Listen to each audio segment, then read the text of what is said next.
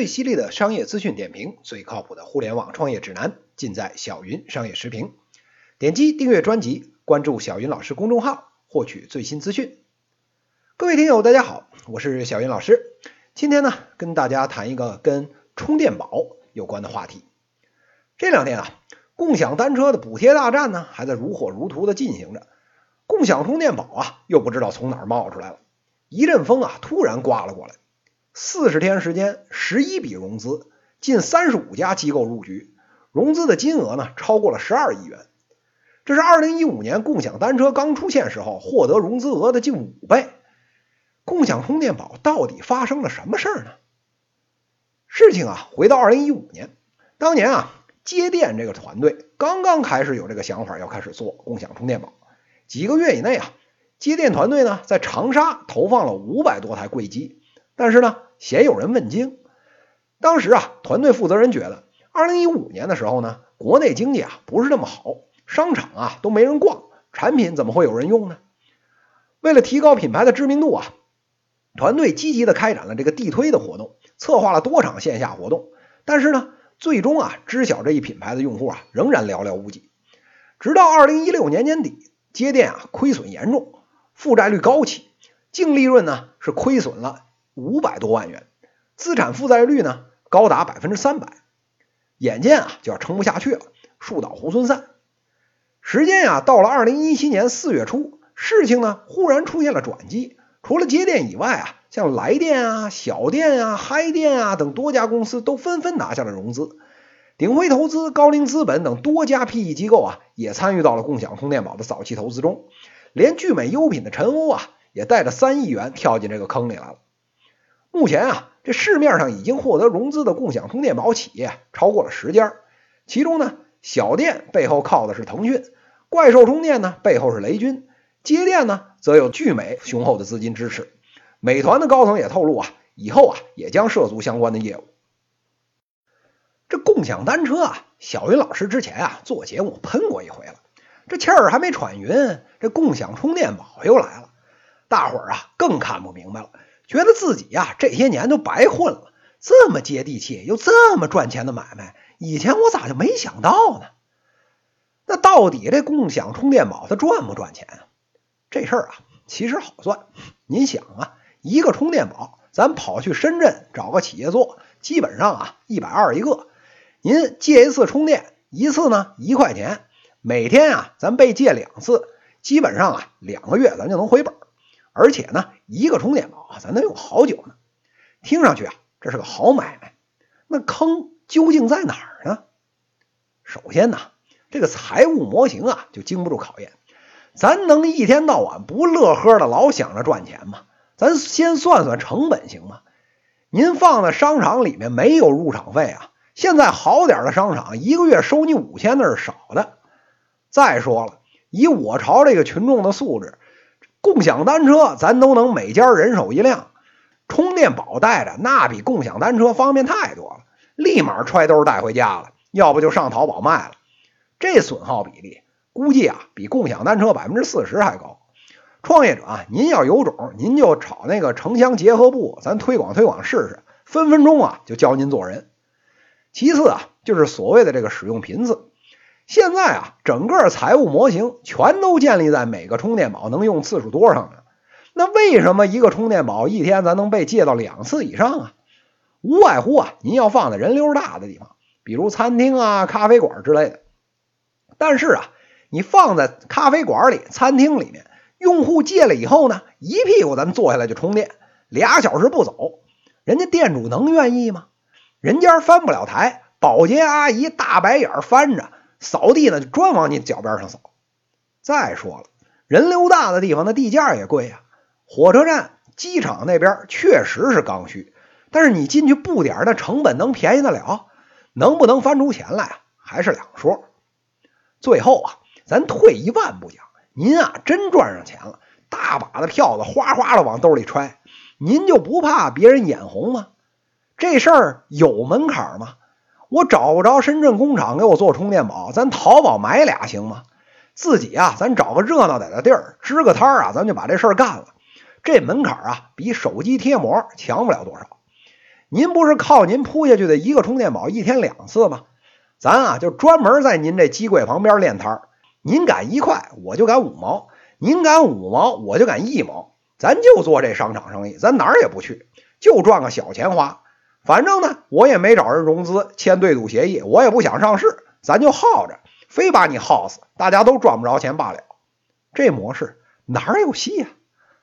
听完了这些呀，各位听友啊，心里早就有数了。这帮人是吃了脑残片吗？这道理不深呢。我一个平头老百姓都能明白的事儿，这帮猴精的机构投资人能不懂？是人傻钱多吗？这时候啊，小云老师就想起一段往事。腾讯的 QQ 啊，大伙儿都知道。早年间呢，QQ 还被称作是 OICQ。短短的一两年内啊，当时积累了两亿的注册用户，看似喜人，背后啊却隐藏着一个重大的问题，那就是呢缺乏收费渠道。眼见着用户翻着跟头的涨，每个月以几何级数增长的这个服务器托管费用啊，也让当时的腾讯啊不堪重负，兜里没钱了。小马哥呢，赶紧跑去银行。那个时候啊，银行根本就没听说过凭这个注册用户数量还能办理抵押贷款呢。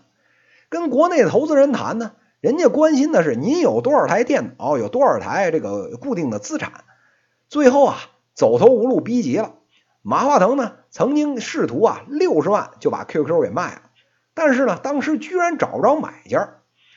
最后啊，还好碰到了 IDG 和这个盈科数码，给了点钱啊，续了命。到了今天啊，我们都知道，企鹅帝国的这个市值啊，早就超过了五千亿元。当年没有看清楚形势的这些投资人啊，现在啊排着队对着镜子抽完的左脸抽右脸，后悔啊当年没投进去，跟这个独角兽啊擦肩而过。这些年下来啊，国内国外的这个投资界啊风起云涌，着实呢出了几个大家当年都看不懂，但是最后呢愣是成功上了市的这种独角兽企业。这回啊，投资人啊可就都学乖了。咱看不懂啊不要紧，只要是投资界的大佬一出手，咱就闭着眼睛麻溜的，咱们就跟进去。这在投资界啊还有个专门的名词描述这种现象，叫 FOMO，四个字母 F O M O，也就是 Fear of Missing Out，怕错过机会的意思。那为什么会出现这种现象啊？现在国内的投资界啊，投资人啊到处都是。这要是到了中关村附近，那得拿簸箕来搓。鼎盛那几年，兜里揣着个二十来万，咱就敢叫天使投资人，天天在五道口的这咖啡馆里忽悠小姑娘去。手里面啊，你要有这个千把万，再上了亿，那牛的呀，放屁都带颤音儿。坐在这个咖啡馆的高背椅上，君临天下的呢，等着这个草根创业者啊过来舔脚。您啊，别看这帮人人前呢人模狗样的，其实啊。他们除了面上给你拽几句技术门槛啊、团队呀、商业模式啊，但是啊，其实心里虚的很。为什么虚啊？这帮人啊都是金融出身，自个儿呢压根儿就没做过买卖，商业模式啥的呀是看着马云、马化腾那自传学的。人家创业公司的业务，丫除了能看懂这个财报啊，什么都看不懂，所以他心里虚啊。万一我走眼错过了独角兽。那背后出钱的大老板还不把我生吞活剥了？所以各位想想，在这种情况下，你又虚又想呢不被骂，那最好是啥方法呀？没错，就是跟着业界大佬混呐。咱就看这个 IDG 啊、红杉啊、软银呐，他们投啥，咱就无脑跟进。要是行了呀，人家吃肉，咱喝汤，收益呢也相当不错。要是不行啊，赔了。那也有个交代，跟背后出钱的老板一说，您看这红山他们比我们进的还多，人家亏得更惨。我这眼光啊，跟顶级机构一模一样，这是市场的问题，天有不测风云。这时候大老板一想，确实啊，这也是有道理啊，马还有个尸体呢，顶多呀训两句就算了。人家大机构那么牛逼，眼光那么好，都失误了。咱这小门小户啊，就自认倒霉算了。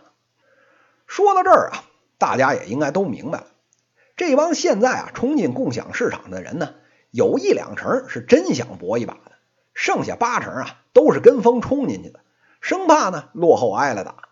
我们一般的这个吃瓜群众啊，看不懂啊，没啥可奇怪的。里面这帮人呢，心里也跟明镜似的，借着这股共享经济的东风啊，咱先把摊儿先哄下来。只要下一轮融资再拉一波傻子进来，咱之前投的那就能回本了。以后呢，这事儿就跟我没关系了。成了赚钱吃肉，不成呢，咱喝茶看戏，反正本回来了。共享充电宝的事儿啊，我想大家都听明白了。这市面上其他的什么共享雨伞呐、共享篮球啊、共享打火机呀、共享耳机呀，基本也都是一个路数。在这个活色生香、熙熙攘攘的资本大舞台上，以后呢，这种事儿啊也绝不会少。这不，听说这个人工智能这波风口又要来了，共享经济里面下一个要被共享的，小云老师觉得八成啊就是智商了。这种用智商税付费的商业模式，这 A 轮怎么也得融几个亿吧？大伙儿啊，赶紧别听节目了，麻溜的咱创业去吧。以上呢就是今天资讯的内容。最犀利的商业资讯点评，最靠谱的互联网创业指南，尽在小云商业时评。非常欢迎大家呢在评论区给我留言，也可以在评论区点击向主播提问，来直接问我问题。在下一期节目中呢，我们将聊聊跟新闻有关的话题，敬请期待。六月十六日，新闻推荐，爬不出的粪坑。这一讲就到这里，谢谢大家。